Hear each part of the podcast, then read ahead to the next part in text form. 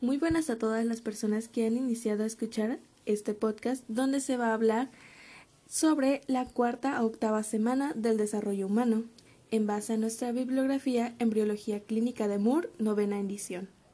Para comenzar a hablar sobre este capítulo, pues primero, primeramente hay que conocer que todas las estructuras, tanto externas como internas, principales van a quedar establecidas durante este periodo de tiempo, así como al finalizar este periodo, pues van a comenzar a desarrollarse lo que vendrían siendo órganos y sistemas más importantes. Ok, para iniciar vamos a hablar sobre fases del desarrollo embrionario. Primero, el desarrollo humano se va a dividir en lo que vendrían siendo tres fases, que la primera vendría siendo el crecimiento, donde va a estar implicada la división celular y la, la, elaboración de los productos celulares. La segunda fase es la morfogénesis, que es el desarrollo de la forma y el tamaño y también otras características de un órgano en concreto, una parte del cuerpo o el cuerpo entero. Y nuestra tercera y última fase que vendría siendo la diferenciación, o la finalización de la diferenciación va a dar lugar a la organización de las células en un patrón preciso de tejidos y órganos que pueden llevar a cabo las distintas fusiones especializadas. Ahora vamos a iniciar hablando sobre el plegamiento del embrión, un proceso que es muy significativo en, este, en lo que vendría siendo el proceso del desarrollo humano. Eh, para continuar, eh, lo que vendría siendo este plegamiento del embrión, pues en el establecimiento de la configuración corporal va a ser en el plegamiento del disco embrionario trilaminar plano, que va a ser conformación de un embrión de configuración cilíndrica. Este plegamiento va a tener lugar en los planos medio y horizontal y va a deberse al rápido crecimiento de nuestro embrión. Vamos a continuar hablando sobre el plegamiento del embrión en lo que vendría siendo el plano medio, que va a ser el pliegue cefálico y nuestro pliegue caudal. Bueno, empezaremos hablando sobre nuestro plegamiento del embrión en el plano medio, donde, como ya se había mencionado, el plegamiento de los extremos del embrión va a ser en dirección ventral y va a dar lugar a lo que vendría siendo los pliegues de la cabeza y la cola, que van a ser las regiones craneales y caudales respectivamente, que van a desplazarse ventralmente a medida que nuestro embrión va a aumentar de tamaño en estas, en estas, en estas direcciones. Ok, continuamos con nuestro pliegue cefálico, que va a iniciar al comienzo de la cuarta semana donde los pliegues neurales de la región craneal van a aumentar de grosor, formando lo que vendría siendo el esbozo del encéfalo. Inicialmente, el encéfalo en desarrollo va a mostrar una proyección dorsal hacia la cavidad amniótica. Más tarde, el proencéfalo en desarrollo va a crecer cranealmente más allá de nuestra membrana orofaringia y va a sobresalir por encima del corazón. Al mismo tiempo, también hay que mencionar que el septo transverso, el corazón primordial, el celoma pericárdico y la membrana orofaringia se van a desplazar hacia la superficie ventral de nuestro embrión.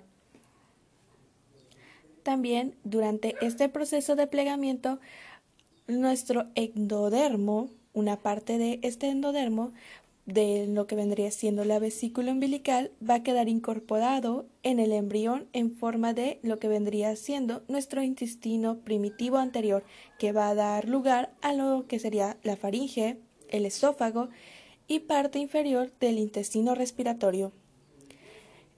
Para continuar hablando sobre el intestino primitivo anterior, pues nos indica también que se va a situar en lo que vendría siendo el encéfalo y el corazón y la membrana orofaringia va a separar a este intestino primitivo anterior del estomodeo, que va a ser el primordio de la boca.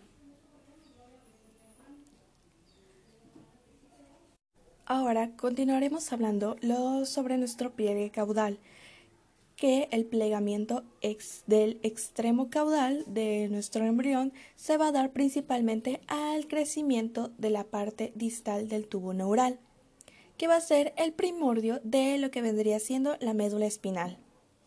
A medida que nuestro embrión va a ir aumentando de tamaño, va a ir creciendo, lo que vendría siendo la eminencia caudal, la región de la cola, se va a proyectar sobre la membrana cloacal, lo que vendría siendo el futuro ano.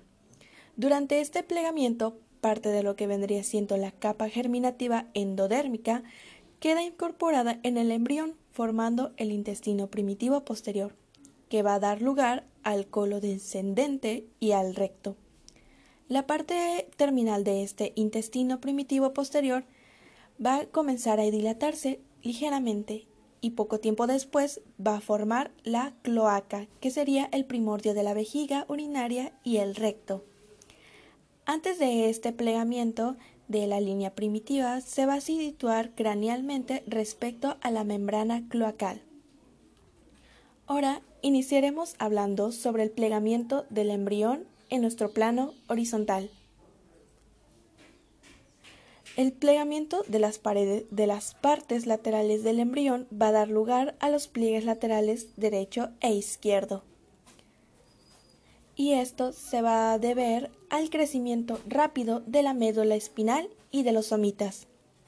El primorio de la pared ventrolateral se pliega hacia el plano medio y hace rodar ventralmente los bordes del disco embrionario, que va, va a dar lugar a que nuestro embrión tenga una configuración aproximadamente cilíndrica y a medida que se forman las paredes abdominales parte de la capa germinativa endodérmica queda incorporada en el embrión a modo de intestino primitivo medio, lo que daría nuestro primordio del intestino delgado. Inicialmente, hay una conexión amplia entre el intestino primitivo medio y la vesícula umbilical. Sin embargo, tras el plegamiento lateral, se va a reducir esta conexión, algo que va a representar el conducto ofalocéntrico. También algo que recalcar es que al mismo tiempo de que la cavidad amnióptica se, va, se expande, va a dar lugar a la obliteración de la mayor parte del celoma extraembrionario del apnios, va a formar la cubierta epitelial de lo que vendría siendo el cordón umbilical. Ahora continuamos hablando de los derivados de las capas germinativas. Como ya sabemos, las tres capas germinativas son el ectodermo, el mesodermo y el endodermo, que se van a formar durante la gastración, un periodo muy, un periodo muy importante en el desarrollo humano, que van a dar lugar al primordio de varios órganos y tejidos. Iniciaremos hablando sobre el ectodermo, que va a dar lugar al sistema nervioso central y al sistema nervioso periférico así como el epitelio sensitivo de los ojos, los oídos y la nariz, la epidermis y sus anejos, como vendría siendo el pelo y las uñas, las glándulas mamarias, la hipófisis, las glándulas subcutáneas y el esmante dentario. El mesodermo va a originar lo que tendría el tejido conjuntivo, el cartílago, el hueso, los músculos estriado y liso, el corazón y los vasos sanguíneos y linfáticos, los riñones, los ovarios, los testículos y los conductos genitales, así como también las membranas serosas que van a resistir las cavidades corporales, eh, lo que vendría siendo el pericardio, la pleura y el peritoneo. También va a formar el vaso y la corteza de las glándulas suprarrenales. Ahora, el endodermo va a dar lugar al epitelio de revestimiento de los tractos digestivo y respiratorio, el parénquima de las amígdalas, las glándulas tiroides y paratiroides, el timo, el hígado y el páncreas, así como el revestimiento epitelial de la vejiga urinaria y de la mayor parte de la uretra, así también como el revestimiento epitelial de la cavidad timpánica, el androtimpánico y la trompa faringotimpánica. Ahora vamos a hablar sobre algunos aspectos destacados de lo que vendría siendo de la cuarta a la octava semana. Iniciemos hablando sobre la cuarta semana, que van a suceder cambios muy importantes en la configuración corporal de nuestro embrión. Vamos a dirigirnos hacia el día 24, donde van a ser visibles los dos primeros arcos faringios, donde la parte principal del primer arco faringio va a dar lugar a lo que sería la mandíbula y una extensión rostral de dicho arco, la prominencia maxilar, y también va a contribuir a la formación del maxilar, como ya habíamos dicho anteriormente. Ahora a continuación, en el día 26 puede observarse tres pares de estos arcos faringios y también va a comenzar a cerrarse el neuróporo rostral. A continuación, los días 26 y 27 se van a reconocer los esbozos de los miembros superiores en forma de pequeñas protrusiones de las paredes ventrolaterales del cuerpo. También hay algo que mencionar que las placodas ópticas, que van a ser los primordios de los ojos internos, van a comenzar a ser visibles, así como también a los lados de la cabeza pueden verse los engrosamientos ectodérmicos, como, o también como se le conoce, las placodas cristalinas, indicativos de los futuros cristalinos oculares. Al finalizar nuestra cuarta semana, semana, momento en el que también es característica una eminencia caudal, similar a una larga cola. Y también van a establecerse los rudimentos de muchos órganos y sistemas, especialmente el sistema cardiovascular. Y como ya habíamos mencionado, al final de esta cuarta semana se va a cerrar generalmente el neuróporo caudal. Ahora hay que dirigirnos a nuestra quinta semana, donde el crecimiento de la cabeza va a superar a lo que vendría siendo todo el resto de las regiones del cuerpo. Y esto va a ser debido al rápido desarrollo del encéfalo y de las prominencias faciales. También la cara va a establecer un pequeño contacto con lo que vendría siendo la prominencia del corazón.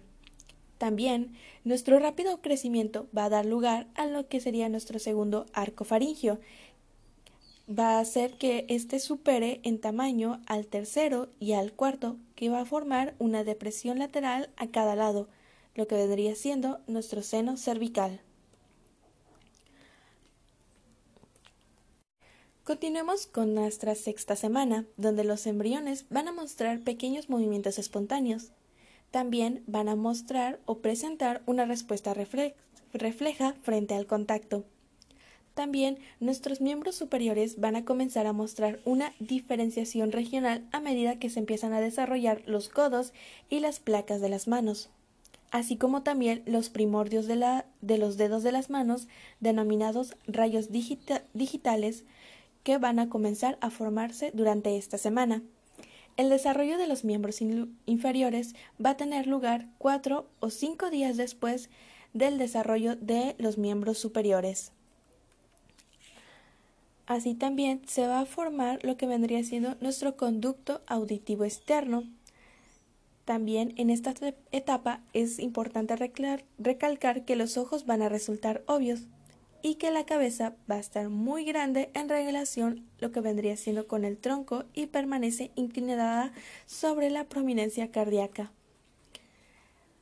Continuemos con nuestra séptima semana donde van a aparecer zonas de separación entre los rayos digitales de las placas de las manos, quienes van a definir con claridad los dedos de las manos como también de los pies. También va a existir una comunicación entre el intestino primordial y la vesícula umbilical que va a comenzar a quedar reducida por lo que se por el conducto o falocéntrico. También al finalizar esta semana se va a iniciar la osificación de los huesos de los miembros superiores. Ahora ubiquémonos a la octava semana, que al comienzo de esta los dedos de las manos van a comenzar a estar separados, pero aún no aparecen unidos, pero aún aparecen unidos visiblemente por algunas membranas.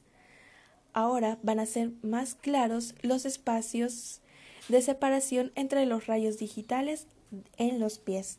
También la eminencia caudal va todavía va a estar presente, pero va a ser una presencia muy, muy disminuida o muy pequeña. También ha aparecido el plexo vascular del cuero cabelludo. Así como también al finalizar esta semana van a ser aparentes todas las regiones de los miembros, al mismo tiempo que los dedos van a experimentar un alargamiento y van a estar completamente separados. También van a iniciar los primeros movimientos voluntarios con los miembros, así como también se va a iniciar la osificación de los fémures. Como ya hemos dicho, al finalizar esta semana también va a desaparecer cualquier signo de nuestra eminencia caudal, así como también las manos y los pies se van a aproximar entre sí ventralmente.